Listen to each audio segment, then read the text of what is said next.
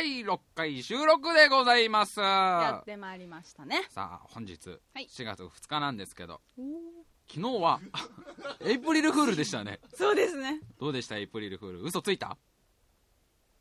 つきたかったんだけどさ、うんやっぱうまくいかないよね。まあね嘘つけないからね僕たちね。そうそうそう両親が。もう両親がいたんでそうそう僕はもうズキズキしちゃう。プライベートでもラジオでも真実しか喋れない人ですから一切この生まれてこの方一度も嘘をついたことがないっていう、えー今日4月2日ですからこれも嘘じゃないですよ。一度も嘘ついたことがないんですそうよか今までのは全部。全部真実です。全て真実です、えーどう？嘘疲れた昨日。嘘ね、疲れたかったけど。誰からもぱりあのやっぱダメだね。そもそもそのココミュニケーションがないっていうね。そうなんだよね。嘘を付き合えるコミュニケーションもないっていうね、まあ、僕も昨日はエイプリルフールでうん。あの一日ね誰か僕に嘘をついてくれるんじゃないか。特にあの日本放送の方々が僕に嘘だよって白井君あーずっと待ってたのオーねディションの結果全部嘘だよとか言ってくれるん。じゃないかなとかもう日本放送っていうか何か大きい存在が白井君の人生全部嘘だよ今まで。全部全部今の白井君全部嘘だよ。本当はもっと白井君はもうすごいあのすごいすごい状況でもうなんかあもっとね。そうもう実は白井君ハリウッドスターなの本当は。本当はハリウッドスターでも奥さんもすごい綺麗なハリウッド女優で、ロサンゼルスに豪邸を持ってるのが本当の白井君なんだけど今まで全部嘘でしたって言ってくれねえかなって一日待ってたんだけど、まあ、誰からもその嘘だっていうドキドキしてたのにね。どうやら僕の人生はまだあの嘘をつき疲れっぱなしだから。来年多分その電話が誰からから来てね。もう全然あともう全然毎年来るから毎年来るんだ、ま、毎年待って多分3、まあ、いや48ぐらいかな。48歳ぐらいでもうニッチもサッチも人生どうにもいかなくなった時に、この48年間全部嘘だから。白井君実はまだ7歳だからみたいな。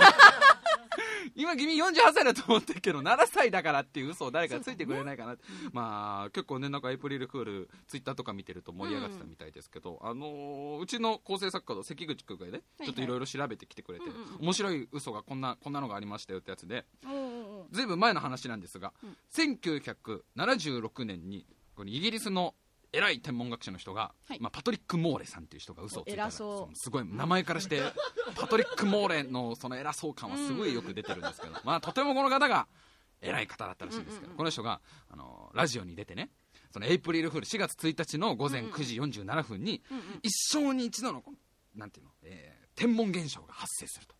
なんでもなんかその冥王星にめ冥王星と木星が接近するかなんかして、地球上の重力が減るぜ嘘を、まあ、ラジオでついたらしいのね、うんうんうんうん。したらもうみんな信じちゃったわけよ。だってすごい偉い学者さんがさみんな？そうみんなもそのイギリス中の人が「マジかよ明日重力減るのかよマジかよ!」ってなってバカなの？いやいやいやいや 違うあの違う純真なのみんな。ね心が。ああなるほどなるほど。そっかそっか。でもちろんエイプリルフールで嘘でしたよって流したら、みんな信じてたからその電話で本当に重力軽くなった 本当に軽くなったよって電話が何百件もかかってきたんだと。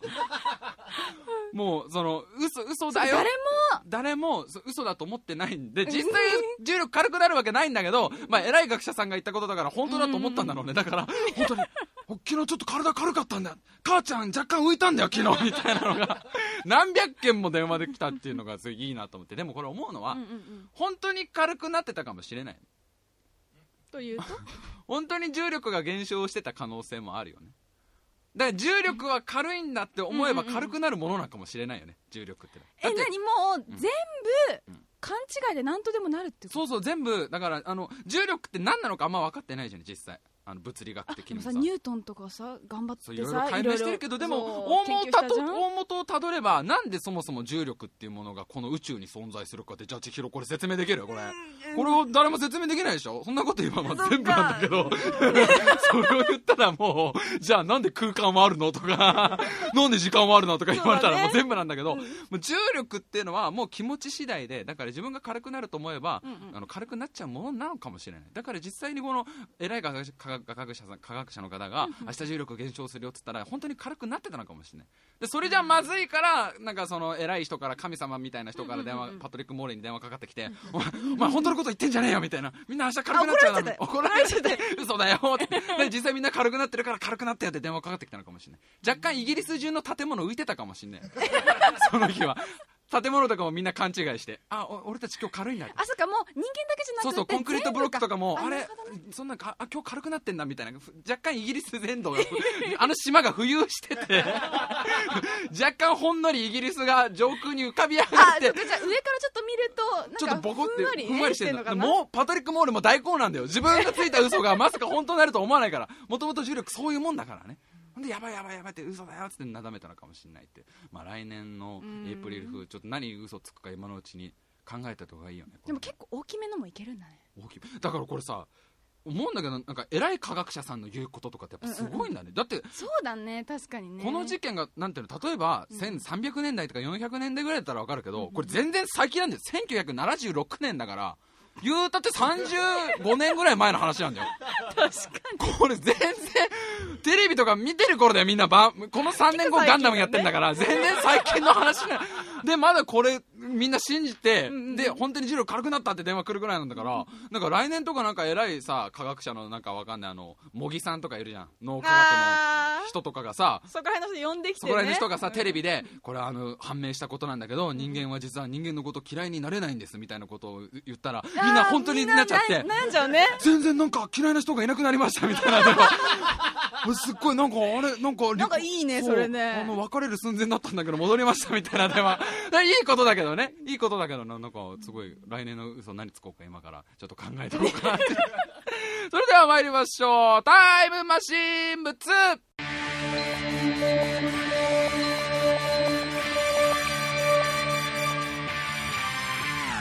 Maschine, Maschine, Maschine, Maschine.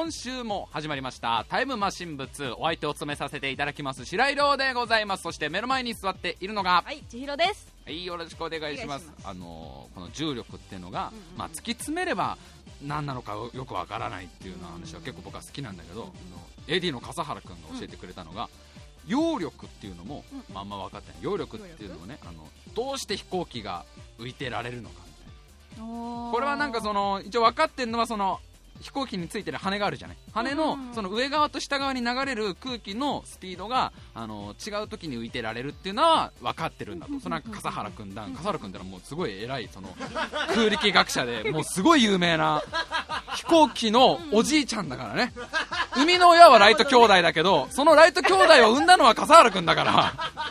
笠原君がの上なんだ。そうかライト兄弟のお父さんっていう説があるぐらいのあの有名な方ですから笠原さんっていうのは。笠原君のこれは間違いがないと信じたいですけどそもそもじゃあなんでその空気のスピードが違ければ浮いてられるかまでなっちゃうと分かってないっていう。そそこは聞かないでって。こは聞かないでっていう。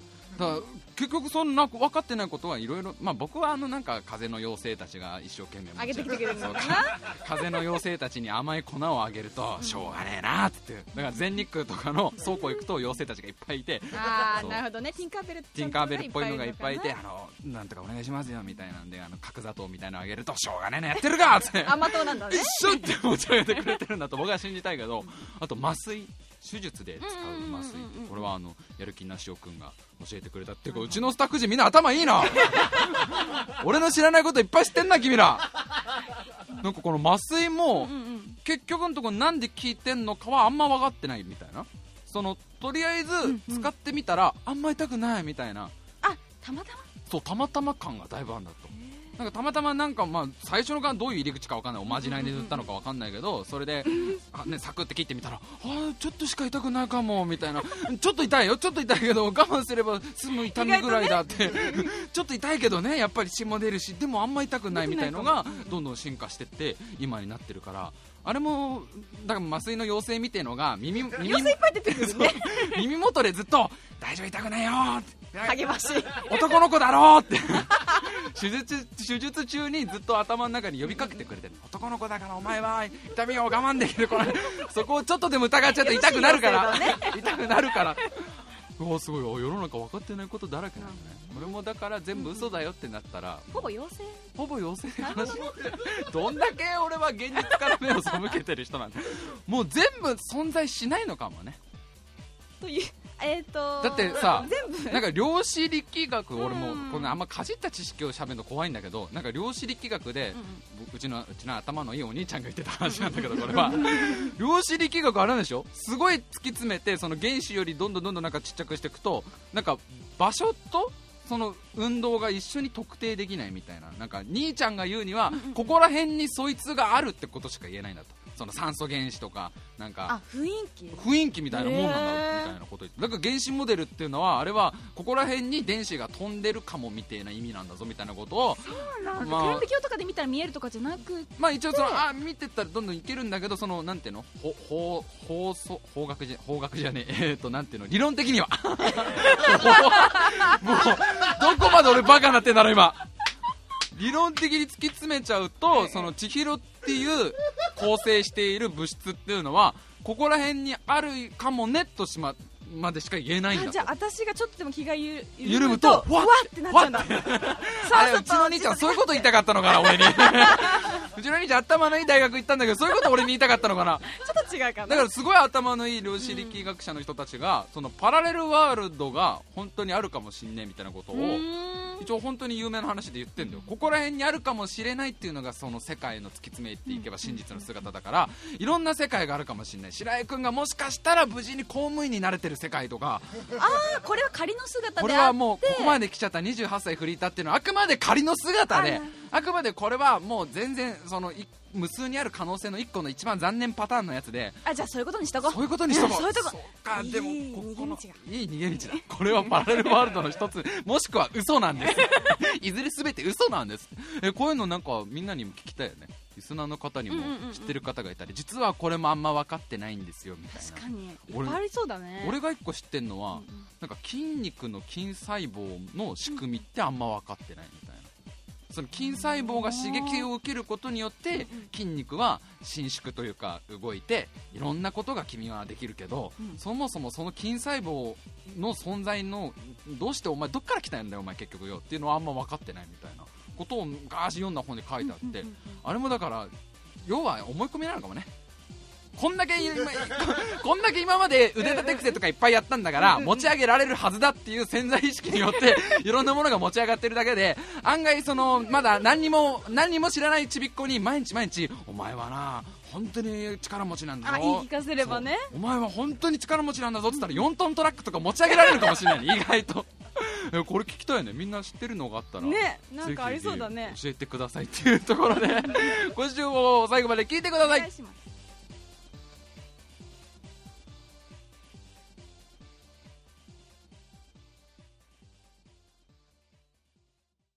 いやこのね実は分かってないトークは楽しいねしてると。盛り上がっちゃうね。盛り上がっちゃうね。これ終わんないね。これほんとしばらくね随時か。随時募集にしたいな、なんかいろんな方から実はこれも分かってないんですよ。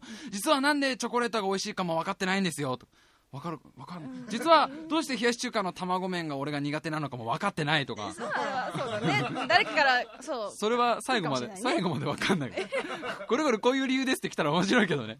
逆に俺が自分で気づいてないことをみんなが送ってくれたらね。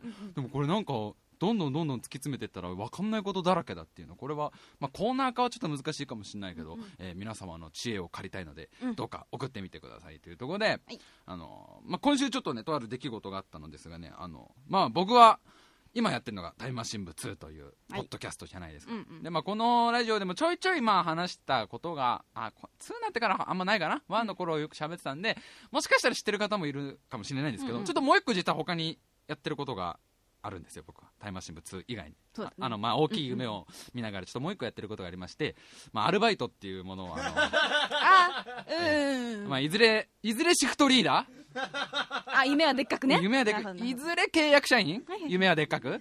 まあ持ってるっていう、まあまあ、それはもう一個やってることなんです。あともう一個ちょっと実はね、これはあの、ほとんど喋ったことがないので、まあこっちはあんま知らないと思うんですけど、僕あの、実は X メンの練馬支部に僕は勤めてまあして。ー隠してたんだはい。今まで。そちらあの僕もミュータントとしてねこめかみから甘い汁が出るミュータントなんですけど僕は、ええ。敵がそれを舐めてる間にウルバリが爪で刺すっていうコンビネーション技をよく展開してるんですけど。そろそろ行こうか。あそろそろ行きますか。それもう長いですかね。ね。あこれはあのまあほとんど喋ったことも全然ないんでうん実は僕バンドやってましてあのそっちでもまあねそうだあの ネゴロマンネゴロマンうバンドをやってるっていうのはもうこれ喋ったことないと思いますんでね。あの実際やってるんですよ。でこの番組のエンディングの曲でも、うん。この僕のバンドの、えー曲の「まぶた」という曲を使わせてもらってるんですけど、このバンドのライブが久しぶりに今週あ先週か。先週の金曜日あったね。3月の30日にあって、もう4ヶ月ぶり4ヶ月ぶりぐらいのライブだったんだけど、もうこの4ヶ月間ねそのバンドも結構いろんなことがあって、うんうんうん。そのライブ活動をお休みしてから4ヶ月間やっぱり結構いろいろ悩んだりとか、うんうんみんなでご飯を食べたりとか、うん。あのみんなで駅で別れたりとか、はいそうだね。家で家でいろいろ。あったりとか寝たりとかバイトしたりとか、あのもういいよ。ん もういいかな？もういいかな？いろいろあってうんの4ヶ月目のライブだったから、うんうん。ちょっとバンド内でなんていうのかな変わったってことを見せようよあなるほどね。このそうこの4ヶ月間みんなのそれまで結構ねコロマンってたら月に1回2回ライブやってたのがうん。4ヶ月間何もなかったんだからなんかこうやっぱり自分らなりにこう変わりました的なアピールをしたいよね。ちゃんと成長しましたよみたいな。うんで一応この4ヶ月間でちゃんと曲も作ったし今までの曲のアレンジを変えたりとかもあったからそれだけでもまあみんなからはね新しくなったねっていうのは見せれるんだけどもう一個なんか欲しいなもっとねもっと大きい。大きくそう変わったっていうのでネコロマンはもともとステージの衣装が結構地味というかなんていうのあんまり変わりま色系そうというそう。かねねなんつうかなんでやっぱりロックンロールのさそのライブのステージとなったら、はいみんなそれなりにいい衣装を着るじゃない？僕はもう今までのライブどっちかというと上下ずっと黒で黒のパンツ、パンツってもあのランジェリーのことですよちゃんと。黒いあのレースのついた後ろちゃんとティーバッグになったランジェリーに、なるで上下も上下黒だから上もあの黒い星のシールを乳首に貼るだけっていうすごい地味なすごい地味な衣装だったんですよ。だからほとんどステージ上に肌色しかないみたいな状態で 僕はステージを。ある意味ある意味地味なのかな。地味だったんですよ、やっぱり上下黒だといまいちから、まあ、ちゃんと話しておくと黒の T シャツに黒いパンツ。パンツっていうの抵抗あるよね。わかる？じゃあズボンって言えばいいじゃないかな。ズボンでいいかな。黒い上下の T シャツとズボンばっかりだったから、うんなんかそこから変えてみるのいいんじゃない？あんま視覚的に変えたことないあかー中身からじゃなくてら中身からじゃなくてやっぱり外見も変えた方がいいんで中身もちょっと変わったと思いたいけどあ外見も 外見も変えてこうってなって俺ちょっと衣装に今回こだわるわってメンバーにも伝えたわけ。おーうんうんであのなんかちょっと自分が今まで着たことないようなものを着てみようと思って、まあ、いろんなもうなんていうのお店を探し回ってもうおしゃれさんですよ。普段全然服なんて探し回んないのに、うんうんうん。結構いろんなお店回ってもう一人パリコレみたいのもちゃんと開催してどれが合ってるか一人パリコレですからね誰もいない観客の、えーまあ我が部屋です我が部屋で歩いてみたりして あれからこれかなっていろいろ研究した結果、うんうん真っ赤なズボンに真っ黄色な T シャツっていうもう俺が普段絶対着なそうな色が完全、ね。そうマックフライドポテトっていう感じのあ美味しいもんね。美味しそうな見る人に食欲を沸かすような。あーライブだよね。ライブですけどやっぱり美味しそうお腹も満たしたいおお腹も満たす。マックフライドポテト全開感を。コンセプトはマックフライドポテト、新しいねだってみんな好きでしょマックフライドポテト。まあまあねそう。150円で L サイズの時みんな買うでしょ？そうだね。普段 L サイズあんま頼まなくても150円の時はちょっと多くても買うぐらいだから。ん。でもマックのブランド借りちゃったんだね。マックのブランドをか今回はちょっとかかあの、まあ、無許可に借りまして。この真っ赤に黄色い真っ赤なズボンに黄色い T シャツって俺普段もう全然あって黒い格好ばっかりだし着て紫止まりの人間だから。着て紫ぐらいの人間緑がその赤と黄色あはびっくりしちゃうね。自分の中では結構攻めてたのね。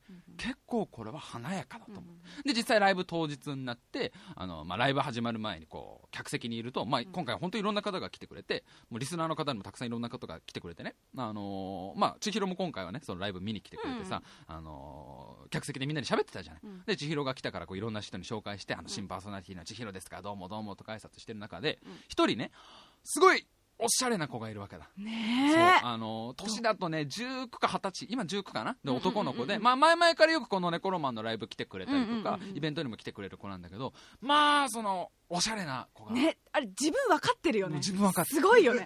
もうやっぱり顔立ちもかっこいいし、ええ体型もいいからやっぱりねそのおしゃれな格好をすると、まあ隙がなかった。隙がない子は、なんかね毒もとかをやってるみたいな話ね。もするぐらいかっこいい子がいた、うん。でその子ますごいいい子なんだけど、うん久しぶりみたいな感じで話してて、いや君はいつ見てもおしゃれだねみたいな話をしたら、白井さんじゃあちょっと僕のつけてるこのねあのネックレスとねか、ね。つけてみますか？みたいな。その子なんかねチェーンのネックレスっていうのかな？あの鎖のネックレスみたいなのをねつけてたんだけどそれを俺がじゃあ俺も俺も一応今回はだいぶおしゃれでいこうと思ってますから、おしゃれ度がだいぶるかもしんないとそうおしゃれパワーがだいぶ上がってるからつけたらどっかの工場に引っかかってきた人なのみたいな。息 にねちょっと引っかかっちゃったのかなずっと報復前進でどっか進んでたらチェーンが引っかかってきちゃった人なの？みたいな感じもしくは囚人なの？みたいな 感じ。あれおかしいなみたいな。人選ぶね。やっぱ人を選ぶな、ねこういうアクセサリーは、でその子が帽子をかぶってたんだよね、うん。なんかハットっていうのかな？キャップじゃなくてもハットっていうかおしゃれな帽子をかぶってて、いやーその君みたいな子が帽子かぶると様になるね。いや白井さんもかぶってみてくださいよ。でこれもやっぱりかぶったらどうせまたなんか残念な残念マジシャンみたいな感じになんだろうなと思ってやったらこれが思いのほかあのね。似合ってしまいまして。ちょっとね。そうその場にいた人たちがうん「俺いあれ白井さんちょっとマジで似合うじゃん」そうだから点数つけようみたいになっちゃそうそうってねそう。そうえじゃあみんな点数つけてよっつったら、うん。なんかその場にいた女性リスナーの方とかは、うんうん。え5点満点中5点ですよ、うんうんうん。みたいな。でそのおしゃれな子も「いや白井さんこれはマジで4点出ますよ4点。え本当？えなんかありがとう。若干ちょっと俺もうワクワクしてたら横にいた千尋が耳元で「白井さん DJ としては0点だよ」って こう言うようになってこの子もあやっぱちょっと白井の浮かれてる感じが。そう何舞い上がっちゃってんのかな。何舞い上がってんだお前はと。お前はタイムマシン部違うでしょ？2の DJ だろと。何お前おしゃれだって言われて。モデルになりたい違います。の違うでしょ？なれないしなりたくもなりたいと思ったことないです。ボソボソ。みんなにあんま聞こえないようにとんでボソボソ「りょうさん DJ としては0点だよ」ってう。ん うんみたいな、うん、確かに俺も今若干浮かれてたわみたいなのがあって、まあでもその一連のやり取りがあっての僕は楽屋に戻ったわけですわ、ね。で楽屋の鏡がでっかい鏡があって、うん。そこで衣装に着替えて見てて思ったの。この衣装はどうなんだと。この真っ赤なズボンに真っ黄色な T シャツっていうのは、これはどっちなんだと。俺は今回ライブのために何かねあちょっと普段とは違う華やかな衣装を持ってきたんだけど、えどっかでお前おしゃれを意識ーしてないかと。そうだね。捨てきれてないね。そう、お前は DJ なんだろ？お前何その若干おしゃれな格好をしたい的な匂いがあるんじゃねえの？っていう俺と、いやいや待て。今日ライブだよ。今日 DJ イベントじゃない？いいんだよ白井君おしゃれしたって。君、あの、だ千尋に今惑わされてるけど、今日の白井君は DJ じゃなくてギタリストなんだから、うん。いいんだよおしゃれな格好したって。もうおしゃれいけ、待てうん待て白井、どっちが大事なんだ？お前はギタリストの前に DJ なんじゃないのか？この格好で出てったらお前は、あ確かにギタリストのおしゃれ度としてはいい点数取るかもしれないけど、DJ としてはまたあの女に0点って言われるとぐらぐらぐらぐら鏡の前でどっちなんだ？この衣装どっちなんだ？って。結論がうんどっちにとっても3点だと DJ としても3点ぐらいの衣装だし。どっちにも転んでも失敗しちゃうそうギタリストとしても3点ぐらいの微妙な衣装な気がしてきてだんだんこの下が赤に上が真っ黄色っていう感じが。そんなに受けも取れねえしそんなにおしゃれでもねえみたいな。一番ネガティブなスイッチにライブ直前のもう1時間ぐらい前の楽屋でなっちゃってうんと思ったらうちのバンドのボーカルを務めている前田麻子っていう、はいはい。まあ、女の子が、うんまあ、相当ぶっ飛んでる子なんだけどねこの子はうん相当ぶっ飛んでる子なんだけどなんか一人でブツブツ言ってんだよ。こいつのこいつの出番なかったなとかせっかく持ってきたのになとかブツブツ言ってんの。何かなと思ったらバックから青いヘルメットを出してきてどこでどこで使うつもりだったのかちょっと僕全然なんで買ったんだろう。事前の練習でも打ち合わせでも一切その話はなかったんですけどうん。朝子が青いあの消防士さんがかぶるタイプのアメリカの消防士さんとかがかぶりそうなタイプのちょっと帽子っぽい形のヘルメットを出してきたわけ、こいつの出番は今回ないかみたいなこと朝子がブツブツ言ってんの。の今回もね。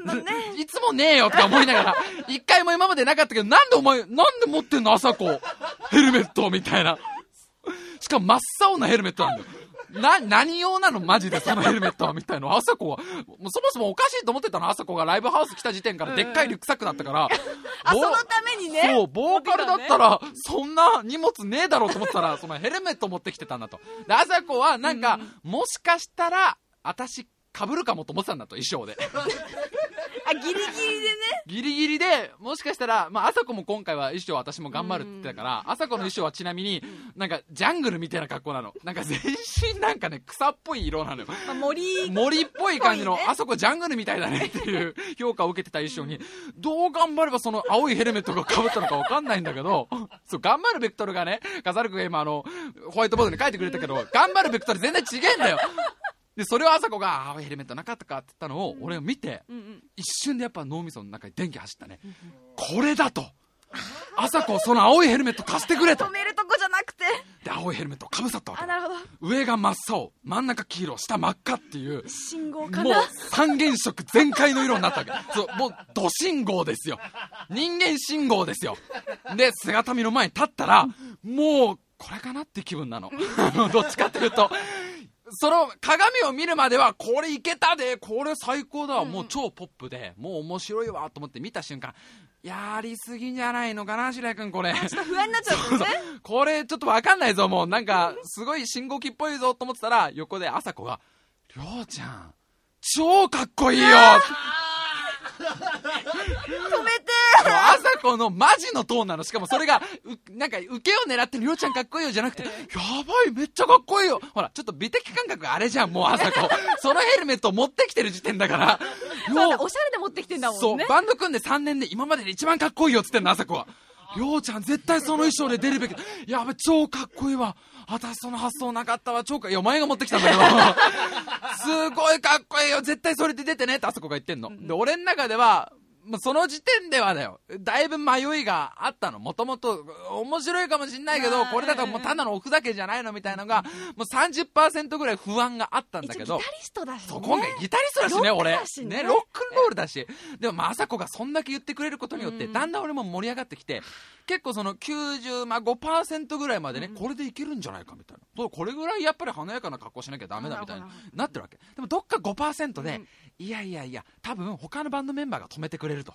あー。どっかでは思ってるわけ。つうのもね、うちのバンドには、うんうん。そのそれぐらいぶっ飛んでる前田麻子っていうボーカルがいれば、逆にドラマーの板橋匠っていう、うんうんうんもう超こう常識を重んじる、こうま、もう真面目な人間がいるわあけ。こーちゃんとね異常なことちゃんにはと異常なことにはそうちゃんといいかんよそれはってうん静止をかけてくれるこの板橋匠君っていう子がおそらく今回もうん「ようちゃんそれはやりすぎだよ」と。もう分かんないよとねそう言ってくれるに違いないっていう期待と、あと、まあ、多分匠のことだから、まあ、小言の一言を言うだろうなっていう諦めみたいのがあったの。そしたら、あの、ライブの、まあ、えっ、と、始まる30分ぐらい前に全メンバーが入ってきて楽屋に、あの、今日頑張ろうねみたいな感じで入ってきたら、うんうんもう匠がだよ。うんやっぱ一声目。それ超いいじゃん。ありょうちゃん、それ超いいじゃん。何その格好みたいな。うんあれ、ちょ、あれ、おかしいな、みたいな。いや、きその複雑な気持ちなんだよね。うん自分も出たい気持ちもあんの。そのヘルメ、青いヘルメッーでもトに。5%でもね5%でどっかで、うんまあ、匠が止めてくれるだろうっていう甘えもあったんだけど、割とそこ肯定なの。いけるよ、いけるよ、みたいな感じで、98%これでいけるなって気持ちになったわけ。で、残り2%。うん残り2%は、俺ま、まあ、まだ不安だから、みんなに、いやいや、確かにこの格好いいと思うけど、まあ、ちょっとさ、出落ちな感じするじゃん。ねあー、この感じね。このヘルメット。DJ としてなんかなそう DJ として出落ち感じゃん、うん。ヘルメットに黄色に赤なんて青黄色赤なんて、うん。だから最初の2曲やったら俺このヘルメット脱ぐはダメだよ。何言ってんのりょうちゃん。そう一回かぶったら最後までかぶんなきゃ。みたいな。なよくわかんねえのが飛んでくんの。メンバーから。ないない途中で外すとかないから。みたいな。え負けたと。それだと。全然いいよ。それすごい。そう負けてるよそれなんかにちゃんと最初から最後ライブ40分間ちゃんとヘルメットかぶってな、うん。でもう99%その時点で。残り1%で、うんうんじゃあ、じゃあさ、あの、2回目の MC 俺が割とメインで喋るから、うん。その時に、このヘ,、ねあーはいはいこのヘルメットで受けを取るというか、今日こんなの被ってきちゃいましたみたいなトークするわって言ったらダメだよ。何言ってんの？りょうちゃんは受けを取りたいからそのヘルメットじゃないでしょ。それは一つの衣装なわけじゃん。あ。なるほど、うん。それがもう何でも、逆に何でもないってことがいいよ。それがごく当たり前の白井亮ですっていうとテンションで出てった方が絶対かっこいいからっていうのを。何を目指してなんでこれことごとく珍しいんだよ。いつもは俺がどっちかっていうと、なんかわけのわかんないことをやってみんなが止めてくれるんだけど、割とみんながそれで出ろよみたいな。でももその時点で僕も迷いがなくなりまして、うん。100%の気持ちで青いヘルメットに黄色い T シャツに赤っていう。ただね、うん。あの僕と反対側のステージにいるピアノを弾いてる岡野京子って女の子はごくごくおしゃれな格好してるんですよ、これがさ例えば全員変な格好あったら分かるじゃないですか、変な格好してるのボーカルとギタリストだけで、他の他のドラムとベースとピアノは普通のおしゃれな格好してるんですよ。もう温度感がすごい温度差がすごいんだよ。ステージ上の。でもそれでも僕はまあ楽しくライブを演奏して、結構なんか衣装で気持ちがもうテンション上がって、はいはいね、MC でもねあの今回マックフライドポテトをイメージしましたって言ったらちゃんとね笑いも来て結構それそれなりにいいライブだったわけですよ。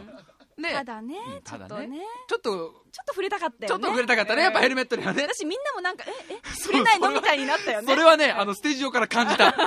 あのヘルメットにことには何にも触れないんだ。触れないんだ、みたいな。感じ。で、まあ、ライブが終わってだよ。で、まあ、ライブ終わったらさすがにみんな触れてくれて、うん。いや、いつもさ、ネコロマンの白井さんの衣装っつったら普通の T シャツとジーンズだったのに、今日、うん。今日は攻めたっていうか、大丈夫？それ？みたいなことでね、言ってくれて、いや、でも信号機みたいだったよ、信号機みたいだったよ、信号機みたいだったよって、いろんな人から信号機の評価を受けて、はいはい。まあ、それはなんか楽しんでもらえたのかなと思ってたんだけど、うちらの1個前に出てたバンド。今回まあ3バンド出てうちら鳥だったんだけど、うんうんうん。2個目のバンドがなんか4人組の男の子でまだ年も若いと思うんで二十歳そこそこぐらいの子たちで,、ですごいかっこいいね、もう王道のロックンロールをやってる男の子たちで、なんかもう髪の毛のは先っぽとか金髪とかだったもんね。そうすごい。しかもおしゃれなのみんななんかその髪の毛の感じとか着てる服とかもさ。でみんな顔もイケメンだねしさ、4人とも4ね人ともメンバー全員イケメンの、なんか俺と対極の位置にいるような。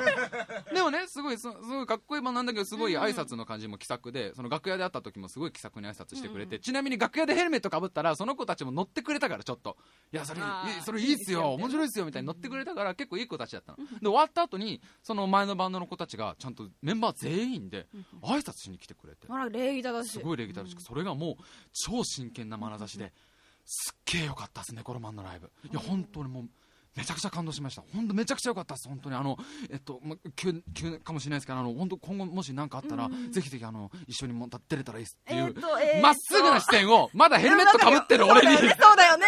そうだよね。そ の何とも言えない空気。向こうはさおしゃれなかっこいい4人組のバンドの子たちがすごい90度のようなお辞儀をしてくれてるのに、こっちはヘルメットかぶった黄色い黄色と赤の変なおっさんがしかも人見知りだから、そううんうんうんうんみたいな。う んまたまたよろしくねみたいなことをもじもじしながら言ってるこの絵がもう面白すぎてちげえだろそれ本来おかしいだろと。俺が俺が頭をこんな格好で出てすいませんみたいな格好で下げなきゃいけないのになんかそのすごい男前の4人の子たちが頭下げてくれてるそのその絵をねなんか動画にしたかった。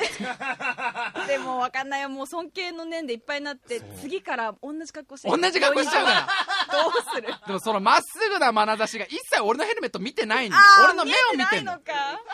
でまあそのライブ終わって昨日昨日のこの収録の昨日前日にね、うん。ネコロマンの集まりがあってみんなでライブの DVD っていうか撮った映像を早速見たの、であの白井のぶっ飛んだ格好をみんなで見て全員一致の感想が、レゴみたいっていう。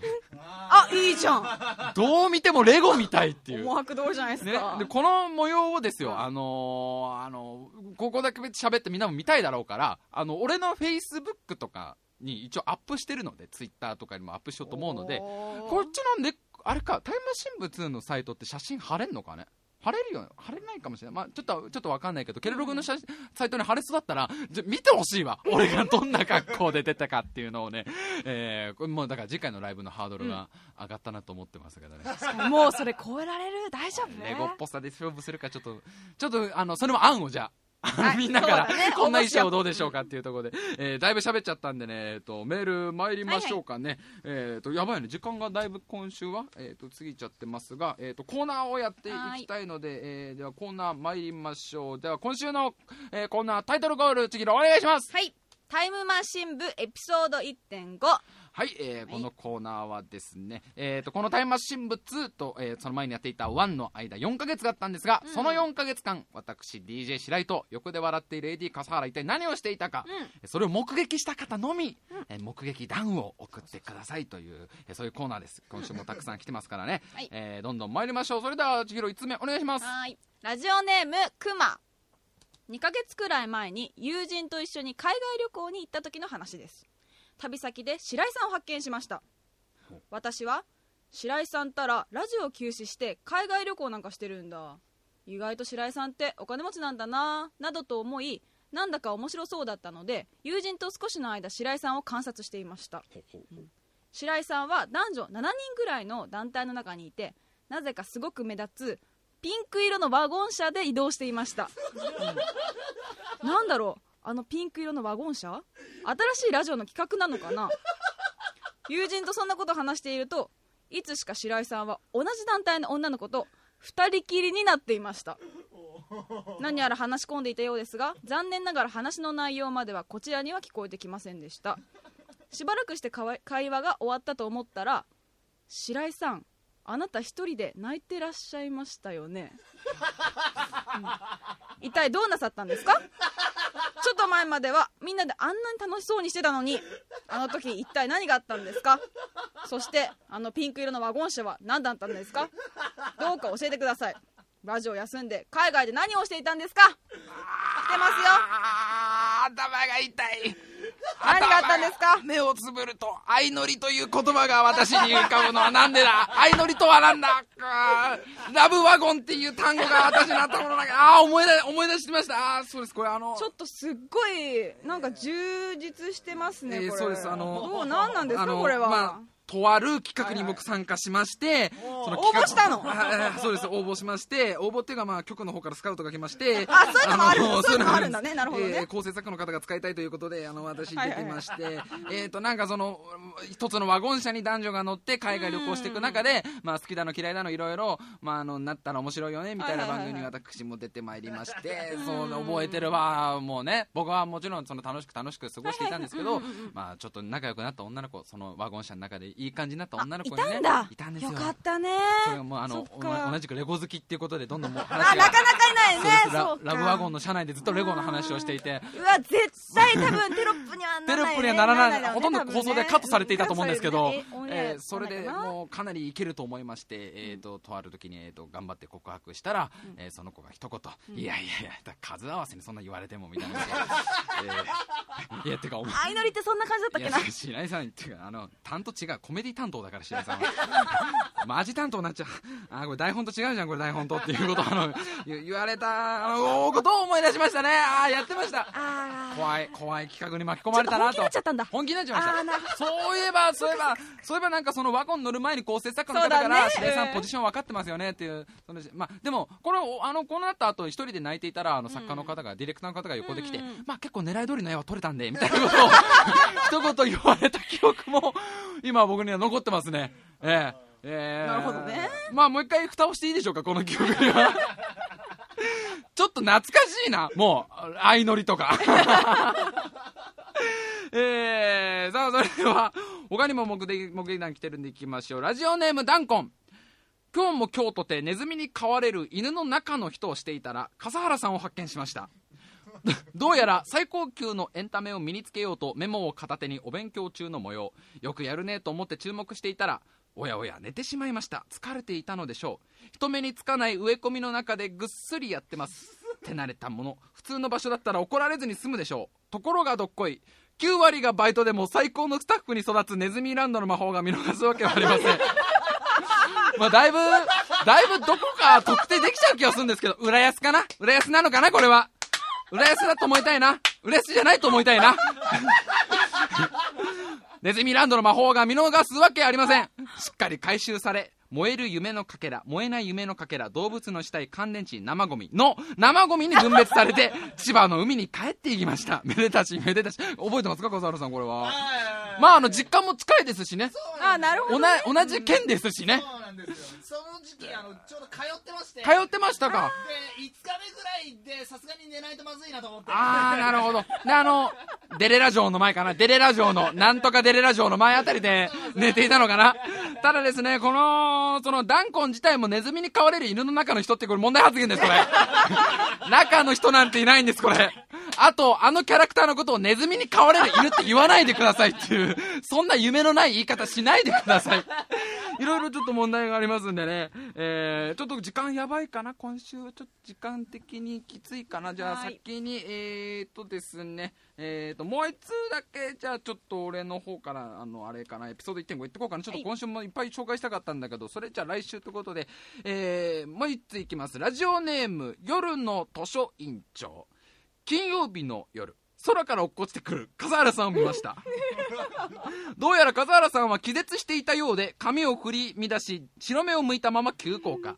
誰もがいろんな意味で見ちゃいけないものを見たと目を背けようとすると突然笠原さんは神秘的な青い光に包まれてゆっくりと降下し始めました。近くにいた男の子はお姫様抱っこの形で優しくキャッチ。親方空から若ハゲが降ってきたと言って男の子は笠原さんを自宅に連れ込んでいきましたあのジブリ覚えてますか？覚ねえてます覚えてますか笠原さん？あの僕がすごく好きなのは金曜ロードショーなんですよねこれ。ちゃんと金曜日の夜って言ってるあたりが彼のこだわりを感じるんですけど、ね。あののさっきのあのネズミランドで捨てられた後の後の話ですか投げ捨てられちゃった感じね。早尾かなるほど。はや宮崎駿の匂いがジブリっぽい匂いがしますけど。なんでしょうこの後スペクタルが始まんない感じが。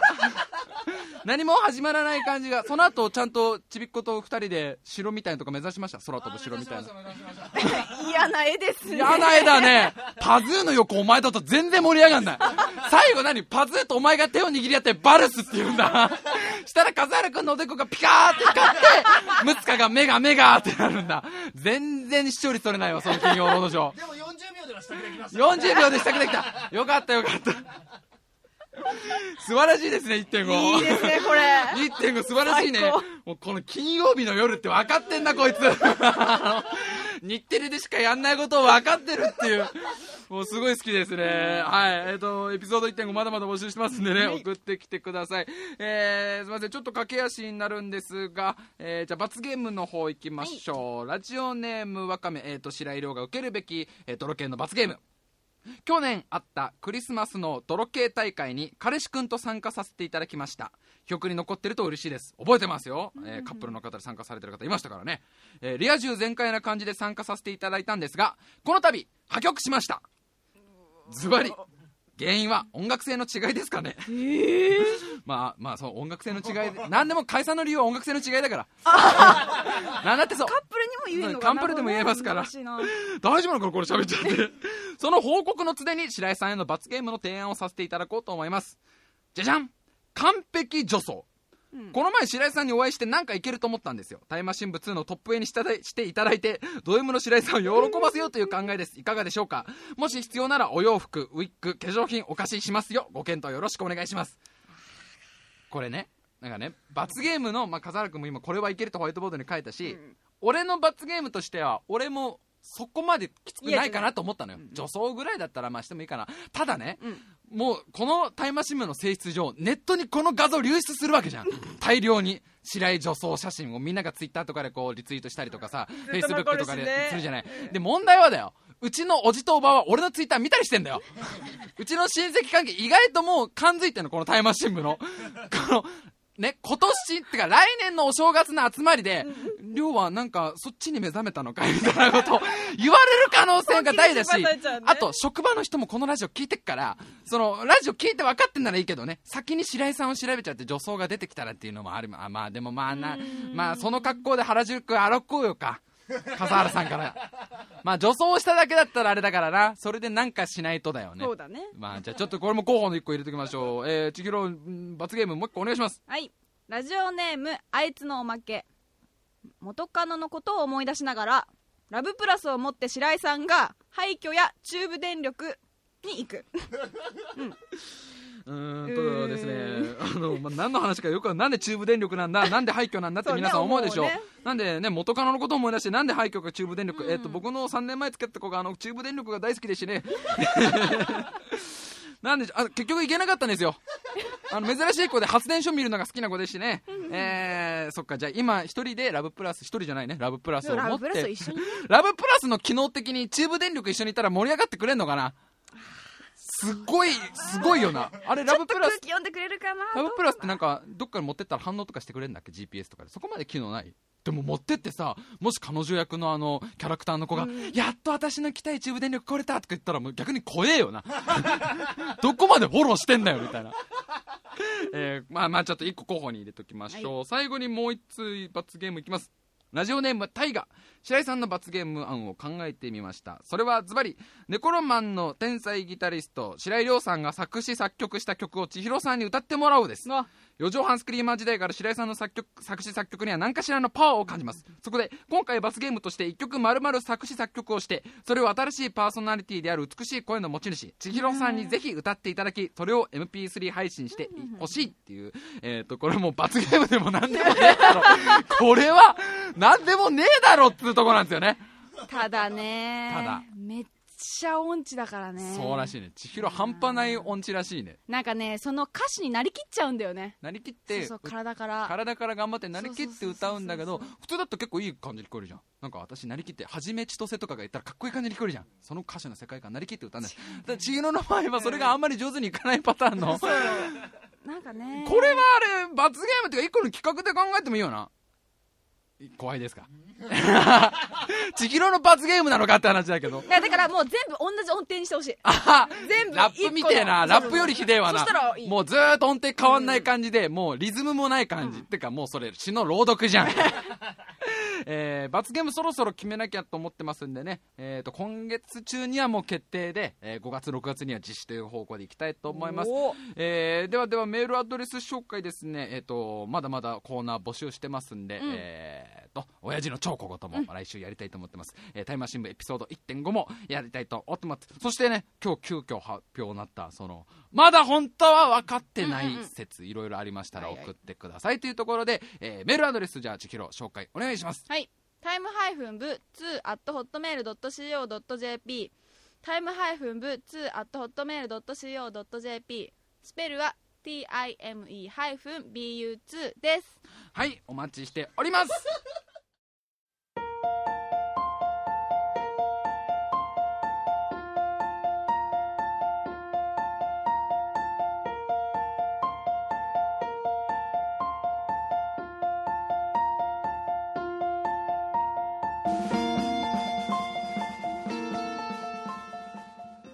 今週もだいぶベラベラ喋ってしまってすみませんね。ちょっと最後駆け足な感じになっちゃったんですけどあのーもう掘れば掘るほど本当は分かってないやつねっていっぱい出てくるみたいで、なんかあの逆に本当はできるかもしれないパターンもあるらしくてね、あのーこれは関口君が見つけてきてくれたやつなんだけどガラスあるじゃないですか。ガラスは確率的な問題で言えば確率論とか、まあ、そういうなんか量子力学のちゃんとしたいろんな理屈をいろいろ駆使すると通り抜けられるかもしれない。ものすごいものすごいちっちゃい確率なんだけど人間がガラスを通り抜けられる確率はゼロじゃないんだと。もうその希望が持てるね。もう希望が持てるんだよね。そうなんだよ やりたかったんだもんね千尋は。ずっとちっちゃい頃から。ガラスなんで透明なのに通り抜けらんないんだろうってずっと思ってたんだけど、よくおでことかぶつけちゃうのね。あなるほど。試してんだまだ。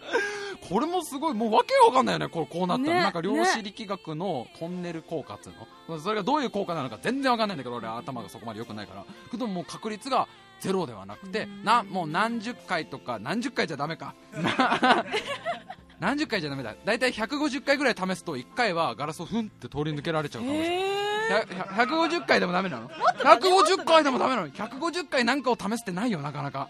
もう何億回とかをこうじゃあもうそれだけのために人生使えばその80歳ぐらいのおじいちゃんになった時にふいんってこう通り抜けられるかもしれない。ー掴んでねコツをコツがあんだコツの問題じゃねえ気がするけどなうわこういうの面白いね。あね。絶対みんなちなみにダメですよガラス通り抜けようと思って。やっちゃう人いるからね。やっちゃう人いるからダメだよやっちゃう。でもこれねあの本当は分かってないパターンと、うんうん。まあそのいろいろ偉い物理学とか量子力学だと実はこういうことできるんですよっていうのあったら、えー、としばらく募集したいんでねね聞きたい。ね送ってきてくださいというところで、えー今週も最後まで聞いてくれてありがとうございました。ありがとうございました。また来週